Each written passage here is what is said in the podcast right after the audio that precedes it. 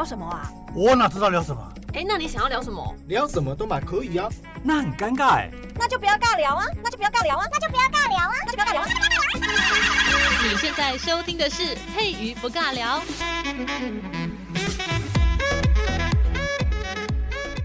Hello，这里是佩瑜不尬聊，我是佩瑜。今天的节目有种自我审查的味道，因为今天讲的主题叫做不孝子孙。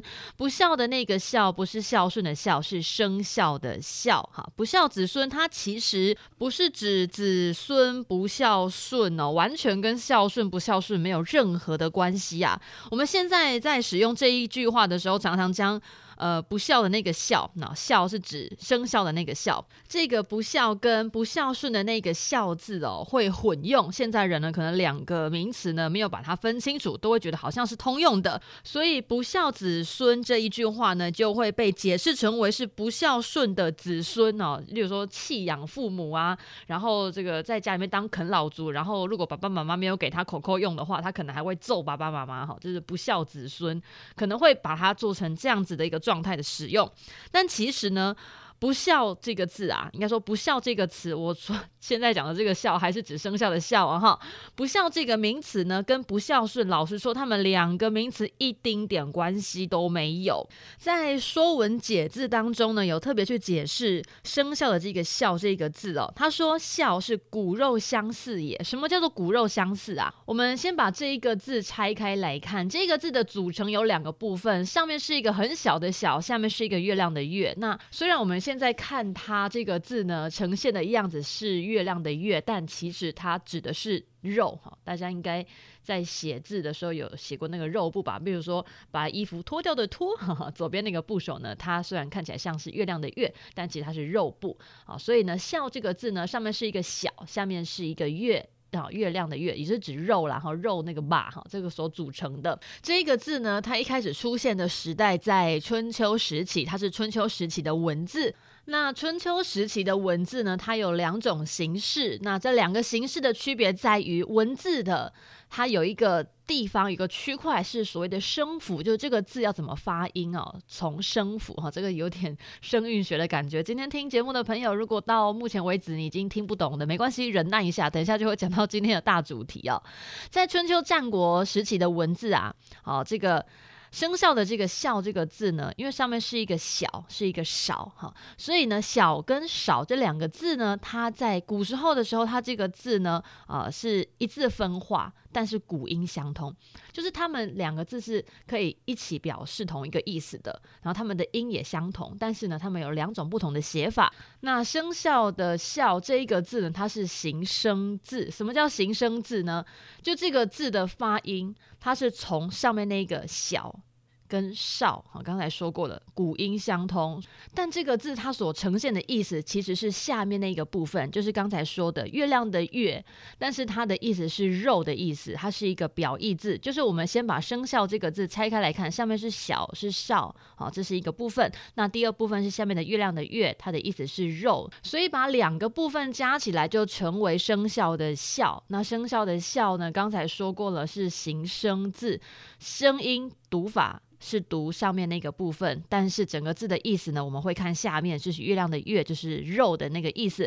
所以在《说文解字》当中，我们终于拉回刚才的开头，《说文解字》当中说“生肖”的“肖”这一个字呢，它整个字所呈现的意思叫做骨肉相似。那什么叫骨肉相似呢？这让我想到那个，诶，就是目前为止啦，以人工去复制的哺乳类动物叫做桃李羊哦，这应该。好几年了吧，我觉得。可是他记得好像在两千零三年的时候就因病死掉了，但是至今为止呢，还是广为人知啊，就是还蛮厉害的复制复制羊桃李哈。好，但他后来不小心讲到逃离去了。刚才讲到说这个“孝”这个字呢，是骨肉相似的意思。什么叫骨肉相似？就是肉可见，但骨不可见啊，这是什么的？当然要见骨嘛，见骨有点恐怖，除非你已经整个烂光光，烂到剩骨头，那才看得到你的骨头跟你的爸爸妈妈很相似。我们生那个小孩的时候，我们不是会说，哎、这个小娃娃长得很像你老公哎，还是长得很像你老婆哎，这个骨肉相似，果然这个小朋友呢不能偷生哦，一偷生 一偷生就就会发现根本就不用滴血验亲哦，看那个脸就觉得觉得好像同一个模子出来的，根本就像你小时候就复制出来，骨肉相似。那当然这边讲的骨肉相似哦，不是指我刚才就是欧软恭维说的那些内容啊，其实在讲这个生肖的肖啊，肖这个字哦，他说的骨肉相似，它其实不是只有单单去形容外表的相似，它其实更深一层的是在讲那个人他整个人所呈现的一个本质的特点上面的相似。譬如说，他们的这个家族里面每个人呢都是非常的这个谦恭有礼，然后呢，他们都是。非常讨厌那种阿谀谄媚的这种行为啊，在人格上的那些道德上面的那些特点呢，他们都极度的相似哦，所以我们才会说“孝”这个字呢会用在那个地方。然后这个在《说文解字》呢有一个这个文学家很常去解释里面的一些文字啊，叫许慎哦。许慎呢在讲“孝”这个字的时候，他又特别说：“他说不似其先，故曰不孝也。”什么叫不似其先，故曰不孝？也就是如果这一个晚辈呢，他所做的一些行为举止，或者是他的这个人品的部分啊，跟他的前辈们去相比的话，完全不相像。譬如说，你们家都是书香世家，好了，然后每一个子弟们出来跟别人聊天的时候呢，谈的都是非常有文学涵养，谈吐讲话谦谦有礼，然后跟别人从来不会起争执，怎么？现在出了一个晚辈，跟你们家的个性完全不一样，一出来就开始什么侧干的腰哈，就讲一些很难听的话，然后为人也非常的不和善，每次跟别人讲不到三句话，就开始要起争执，就要拿起给西要来就是 要来掐扁的那种感觉哈，就是完全跟你们家族一点点都不太像啊！你确定这个孩子是你们家生出来的吗？该不会是外面偷抱还是领养的吧？就 就突出现这种很奇怪的话语哈，那这个就是不孝子孙，就哎、跟你们家的人啊完全都不像像。跟你们家族感觉好像八竿子打不着关系，但没想到就是你们家族出来的人也哈。好，这个不孝的这个孝字呢，其实指的就是。骨肉不相像，那孝这个本身去解释就是呃骨肉相像的意思哈，所以在《礼记》当中啊，他有特别为这个名词去做一个注解哦。郑玄去解释说，所谓的孝就是相似的意思哈，很相似。所以如果不相似的话，就代表他不如人。什么叫不如人？因为他这句话呢，它是放在《礼记》当中去解释的。因为《礼记》它里面讲的是君臣之礼，讲家庭关系，所以我们就把它带入到这个呃伦理家庭跟。跟这个朝堂上君臣之礼当中去看这个名词的解释哦，郑玄他的意思是说。啊，子不如父。什么叫子不如父呢？就直接白话的去讲，就说你的孩子比不上你的爸爸，感觉没有青出于蓝哈。这个青哈不如蓝，而且还比蓝更烂这样子哈。那因此呢，不孝的这个词在《礼记》当中就把它引申成为不成才的意思，就是你生出来的孩子哈，并没有拍的出喝顺哦，是你要气下嘎波得的那种感觉。你生出来的孩子呢，没有办法在你的人生路途上呢，让你光宗耀祖，然后让你飞黄腾达，可以拿出去外面。炫耀，反而就是你生出来的孩子被人家讲说：“哎呦，不会吧？你这么优秀，你怎么会生出这样子的孩子呢？” 我觉得这句话让我想到那个《三国演义》当中哦，我们都会说啊，刘备真的是一个很棒的君王，对吧？可是刘备的孩子哈，就是被被大家说这个叫做不成才哈，就是阿斗这样子不孝子孙，就可以用在我们的阿斗身上，真的有点可怜。他真的是好，我们今天不讨论《三国演义》哦。当然也有很多人讲说，身为刘备的儿子呢，真的是心理压力莫大的大。因为老爸就是这么优秀的话，感觉要扛起这一肩责任，对他来说是非常的困难，难怪他会乐不思蜀。人生太累了，为什么还要继承为父的遗志？这样子，好，我们拉回来，不小心又走到后面去了哈。好，在《礼记》当中呢，有一篇叫做《射义》。什么叫射义？射这个字就是射箭的那个射，义就是礼义廉耻的义。有射义在里面讲啊，孔子就有一天他就说，所谓的射者，何以射？何以听？循声而发。发而不失正户者，其为贤者乎？若夫不孝之人，则彼将安能以众？好，我知道，大概拢听下个母萨萨。我们讲国语哈，这段话的意思是说，孔子讲说，射箭的那个人要怎么样去射箭？因为他射箭要有目标嘛。我们刚才有讲到，他是要射一只鸟哈，所以射箭的人呢是听声辨位。大家有看过那个魔戒吗？我真的很爱那个。勒狗拉斯那个精灵超厉害的，那个精灵实在帅到炸天哦！他怎么样去射那些魔兽？就是他。呃，听声辨位，他有时候用听的就可以听到。因为如果你电影有在认真看的话，你会看到有时候我们的导演呢会特别去 take 他的耳朵，很漂亮的尖耳朵，然后一 take 之后呢，他就马上转身拉弓，然后那个箭就这样子射出去了。他根本就还没有看到目标，但是他的耳朵已经听到那个声音在哪边，然后那个箭就可以射到他的目标物。所以呢，射箭的人呢要循着那个声音发出来的地方，然后再往那边射过去。然后如果可以射中靶心的话，好，他是一个贤者，贤是指这个。我觉得有时候看古文哈，都要扯到一些这个比较有知识类的哈，不是指那个人这个眼明手快哦，他是指贤者，贤能的贤，代表他知道要听着这个声音，然后要循声而去，要发箭，然后可以正中靶心哦，可以正中靶心，可以循声辨位的这个人或这一号人物呢，他是一个贤者啊，贤是贤能的贤。然后不成才的人怎么能够射中呢？哦，这个不成才，我觉得有点可怜。不成才，你能讲他不成才吗？他就只是没有听到那个声音，不知道那个声音从哪边来嘛，所以这样不成才嘛。对，古人就是这么的严苛以对哈。好，所以古人常常把贤能的这个贤跟不孝哈这个字呢去做一个对比，去做一个对举。所以会发现说“不孝”这个词，它解释的就是不贤哈、不成才的意思。不贤不是指你很笨哦，是指你不成才。我觉得两个字是不是也有点通用的感觉？嗯，不贤就是不成才，不够聪明就是不成才。那不够聪明就是指笨的意思吗？嗯。似乎是哈，在《礼记》当中似乎就是这么解释的。所以另外一位文学家叫做颜师古啊，他就有解释说，所谓的不孝者，言无所向类，为不才之人也。那这句话其实编的还蛮大力的哈，就是如果你是一个不贤的人、不成才的人呢，基本上你这个在社会当中啊，没有任何一项事情呢是你可以办得好的。那既然你什么事情都办不好的话，那就是不成才吧。嗯，好，他就这么做了一个注解。所谓的不孝者，就是不成才。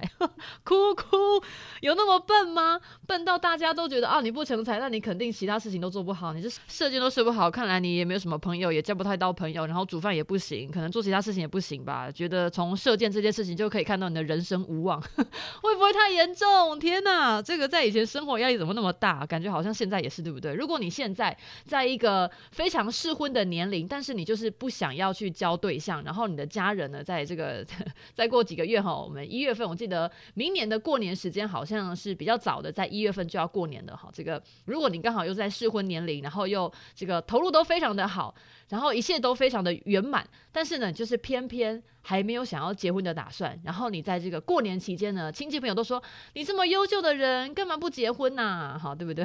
就是为什么不去找一个老婆或老公呢？呃，不找一个相爱的人，就是把你的终身大事完成了啊？你真的是是不是有哪边有缺陷之类，就开始往一些负面的地方去看，然后就觉得很疑惑啊。我就是现在不想而已，不然是要怎样？啊，如果你是已经有结婚生子了，但是呢，你的这个薪水呢没有达成你的亲戚他们对你的那个期望，我是想说，为什么一定要达成亲戚对你的期望呢？这个他又没有帮你过生活，你生活也是自己过的哈。好，没关系，我们长辈就是喜欢找话题聊天嘛。好，这个时候他就会觉得，哎，你这样子不行啊，每个月哈都在背一大堆的房贷哈，当月光族啊，然后还每天喝这个星巴克，难怪你买不起房子哈。就讲出这种很伤人的话，然后就说你这样子也是在人生当中是不是有某部分是不成才的呢？嗯。好，我们只是做个比喻。今天听到这边不要太难过，我们再拉回今天的主题。在《庄子》的里面有一篇故事呢，是这个外篇呢，里面有一篇叫做《天地》这个文章。这篇文章里面呢，有关于所谓的不孝哦，这个名词有更清楚的解释。他说：“孝子不逾其亲，忠臣不产其君，臣子之圣也。亲之所言而然，所行而善，则世俗谓之不孝子。”君之所言而然，所行而善，则世俗则谓之不孝臣。呵，我怎样打开个听不啊？我们再讲一下国语的翻译。其实这段意思话很好玩哦。他说，一个很孝顺的人。是不会去奉承他的爸爸妈妈的哈。那一个好的臣子呢，他是不会拍他国君的马屁哦。这个是大臣和人子最高的品德啊。如果你每次都说你爸爸妈妈下面讲的拢对哈，诶，行为拢对，然后嘴拢对哈，你爸爸妈妈抬狼棒会哈都是好的哈。只要是你爸爸妈妈做的，你都说好。赞，没错，你做这个一定有你自己的理由。就算你杀人放火，我也是力挺到底，我绝对不会大义灭亲。好，那这个就是世俗所谓的不孝之子。那这个不孝之子的那个孝字哦，不是指不孝顺的孝哦，它是指那个生肖的那个孝。哈，目前你只要听到所谓的不孝的这个 孝字呢，都是指生肖的那个孝哦。然后另外讲说，温捞多啊，够尔东点哈，我们的这个科长，我们的这个董事长，还是我们的这个总经理，只要是我们国家的领导，他不管做什么事情，他都是对的。就算他就是把人关起来，那一定是那个被关的人一定有做出了什么对于国家不利的事情。所以，我们国家领导者不管做什么杀人放火事情，他都一定是对的。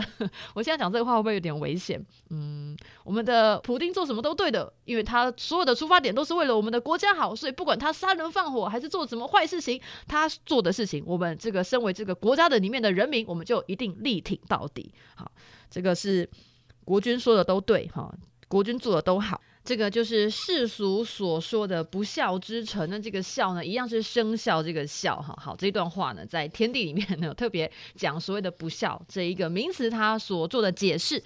那郭象这个文学家，他也有特别去解释这些话，他说。哎，这个里面的内容，此职为俗而从君亲，故俗谓不孝耳。好，我知道大家都听不懂了，我们再来解释一下哈。所以刚才大家听到那段话，会觉得有点诧异哦，就是很显然，所谓的违背礼俗才叫不孝，然后那个孝一样是生肖的这个孝哦。那我们再回过头来想一想，我们的孝顺的这个孝，它指的是什么意思？通常我们按照一般的说法，所谓的顺从父母叫做孝顺。但是我们刚才听到的那些话，我们很顺从父母，但是父母做的事情是对于这个世俗来讲是不对的。但是你很孝顺你的父母，你很顺从你的父母，所以在那个刚才的文言文当中，所谓的亲之所言而然，所行而善，就是你爸爸妈妈说的那些话，你都说没错，你爸爸妈妈说的对，然后你爸爸。爸妈做的那些坏的事情，你都说哦，没有，因为是我爸爸妈妈做的，我要顺从我爸妈的意思，所以我爸爸妈妈做的事情呢都是对的。那因为这件事情呢，爸爸妈妈所言所行本身违背这个社会的善良风俗，但是你因为很孝顺，所以你就孝顺了你的父母。但是你做的这些事情呢，你去同意了你爸妈所言所行，你本身就是一个不成才的人，因为你没有为了这个社会的呃正派正向的能量站起来，你反而是为了孝顺，有点像愚忠的感觉哈，好乡愿的感觉，所以也被称为所谓的不成才、不孝子。好，这是到目前为止大家应该都还听得懂吧？哈，在清代的学者啊，王应奎啊，他有一本作品叫做《柳南续笔》，当中呢也有对“不孝子”三个字呢，呃，做一个解释。我刚才说的那个“不孝子”的孝，一样是生肖的孝哦。清代的学者王应奎他就说：“今世人子丧中用铁，丧是丧事的丧哈，称不孝子，就是父母过世之后呢，儿子在居丧期间呢，会自己说自己是一个不孝子。”这个孝是指生肖的孝哦，哈，不孝子。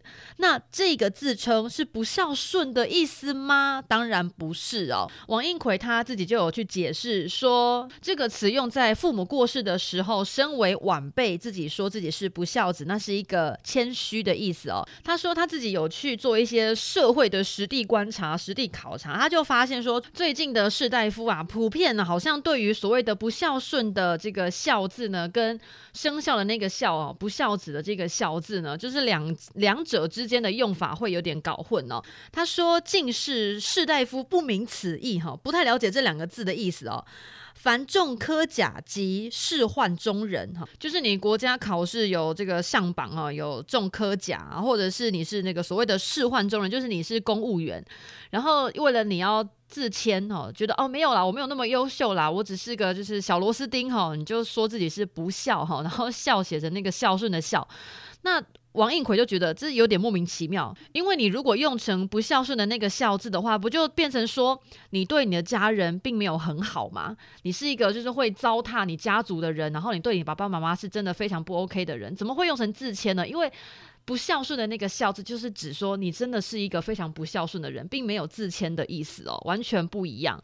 所以如果按照以前的那个年代哈，这个所谓的家礼，礼是礼仪的礼，按照家族的一些礼仪去讲的话，如果你家里面办丧事，你的爸爸妈妈哈，家庭里面有一些长辈过世了，你应该要称自己为所谓的哀子，哀是哀伤的哀，哀子或者是哀孙哈，就是可能你的是更。呃这个辈分更长的是阿公阿妈这个等级的长辈们过世的话，那你是阿公阿妈的孙子嘛，所以你就会说你是哀孙啊，或者是你在祭奠哦，在祭拜，在做那个祭祀的时候啊，所谓的祭祀就是要祭拜已经过世往生的家族的长辈哈，你在做祭典礼仪的时候，你会称自己为孝子。啊，就是孝顺的孝，你会称自己为孝子或孝女哈，孝孙，从来没有人讲说自己是不孝者哈，不会讲说自己是不孝子。所谓的孝是那个孝顺的孝，不会用那个孝顺的孝字在。家里面有过世的时候，家里面办丧事的时候，这么自称自己。因为如果你用这种名词去自称自己的话，就代表你真的对家人非常的不好。你是一个真的是该天打雷劈五雷轰顶，要受尽极刑的人才能这样子自己讲。但真的不会有人自己这样子讲自己是不孝子的。如果你真的是不孝子的话，你干嘛回来办丧事啊？你就直接就是远方就遥祭三杯，自己喝了三杯可乐还是三杯啤酒，就说 OK 好，我拜完了，干嘛回来办丧事呢？对不对？所以不会这样子用哦。然后。这一句话里面呢，还有一个很特别的地方，就是王应奎呢，他还特别强调了一句话，他说：“嗯，这个，呃，我们再往前面拉一点点，他说，按家里丧称哀子、哀孙，祭称孝子、孝孙，从未有称不孝者。”然后下面他就接了一句话很经典，他说：“且五行之属三千，而罪莫大于不孝。”岂可以此自居？好，这句话又听不懂，对不对？我们再讲一下。他说，这是一个谚语哦。所谓的五行之属三千，罪莫大于不孝。他的意思就是指，因为古代的那些被重罚治罪的人，老实说是非常非常的多。然后这些罪责当中，最严重的罪就是不孝顺哦。那个孝顺的那个孝就是不孝。然后这句谚语它是出自那个《尚书》的旅行，就是专门在讲那些罪罚的内容。所以你在家里面办丧事的时候，时候你讲自己是不孝子，那是有点太夸张，就是你完全用错地方了，完全用错地方。所以不孝顺的这个孝字呢，它完全跟刚才说的那个生肖的那个孝不孝哈啊！我我真的每次讲到这边，我都觉得会不会已经有人听到是想要转台的，有点大崩溃，听不太懂。好，所以这个生肖那个孝字呢，名词写成不孝的话，它是一个自谦的词。自己称自己呢不成才，我们讲自己没有那么优秀，这个是 OK 的。但是你绝对不能说自己不孝顺，因为你是一个孝顺的人。但是你不成才，你可以这么讲说：呃，我是一个很孝顺的人，但是很抱歉，我没有达成爸爸妈妈对我的那个期待，我没有考上台大。呃，我可能就是钱赚的没有很多啊，我没有这个在爸爸妈妈期望的年龄呢，跟某一个女生呢，还是跟某一个男生就是结为连理呢，我没有达成我父母的期望。那我是一个不成才的孩子。但是我很孝顺，好，这样子应该就听得懂了哈。那在这个唐宋期间啊，有位诗人叫做孙光宪哦，他就写了一本书叫做《北梦所言》，好，所是那个琐事的琐，就《北梦所言》哦。他在他的文章里面就特别去解释什么叫做不孝子，孝是指生肖的孝，他就解释不孝子，什么是不孝子呢？他说不孝子呢有三种变化，我觉得很酷，他自己这样写就。很像很像在做那个什么比喻哦，还是那个拟人化的感觉？诶，也不是拟人化，反正他就把不孝子呢比喻成三种，就是进化形态，很像神奇宝贝还是那个数码宝贝一样进化形态哈。他说不孝子弟有三变，第一变是蝗虫。为欲庄而食也。什么叫欲庄？就是蝗虫会吃那个农嫁妆嘛？呃，不是那个说女生嫁去男生家，然后要带嫁妆，不是哦，不是哦，是指农作物哦。就第一遍是蝗虫哦，这些不孝子就像蝗虫一样哦，为了吃哦，就可以把家里面那些庄稼、那些田地啊，就给它都卖掉。然后第二种进化类型呢，是那个蠹鱼哈。什么叫蠹鱼呢？就是为了吃，然后可以把家里面那些非常珍贵的那些书哦，就是蠹虫啦。有时候那个书放太久，里面不是会这种长长白白小小只，看起来很恶心的那个东西吗？就是专门在吃书的那个虫虫，好，我们叫做蠹虫哈，蠹鱼啊，不是蠹虫，叫蠹鱼。好，我可是我都会叫它蠹虫就对了。好，就是会把书吃掉。就是如果你的书啊，这个放在太潮湿的地方，然后遇到这个大太阳的时候，没有拿去外面晒干，然后就发霉，然后会有些虫虫去吃哦。他说这些不孝子呢，非常的糟糕。他们为了要自己填饱自己的肚子，把家里面的那些非常珍贵的藏书，以前的读书人呢是很重视书的哦，而且要拿到这些书呢，在印刷还没有非常发达的时代，书是非常珍贵，它就相当于这个金银财宝一样哦，非常珍贵，它是可以拿去变卖的，它是可以换钱的哈。所以呢，如果你是这个进化类型的不孝子哈，是杜鱼，你为了吃，为了生活，你竟然把家里面最珍贵的书籍卖掉哈，这个是非常糟糕。然后第三遍为大虫，什么是大虫呢？我觉得很好笑。他说：“卖奴婢而食也，就是你为了填饱你的生活，填饱你的肚子呢，你连人都拿去卖，就把家里面那些呃帮佣，就是对你们家里面这些生活起居都照顾非常好的这些伙伴们，都把它拿去卖掉。好，这个就是第三遍是大虫。那这三种比喻呢，就是去形容不成才的子弟哈。”说，哎，现在的这个所谓的不孝子，不是孝顺的孝啊，好，是生肖的肖。这些不孝子、不成才的这些子孙辈啊，为了这个生活，你竟然呃连家里面的田都卖哈，连家里面那些书都卖，甚至连人都拿去卖啊，说不定奴婢还是包含你家里面的小孩，就是你可能生了小孩，然后把小孩卖掉，那家里有点钱哈，让家里好过，然后就把家里的人都卖掉，那这是非常糟糕的一件事情。那我们今天解释就是指不孝顺的孝跟生肖的那个孝，所谓的不孝子孙呢，这两个不孝这这个名词呢，他们两个名词是完全不相干的，完全不一样。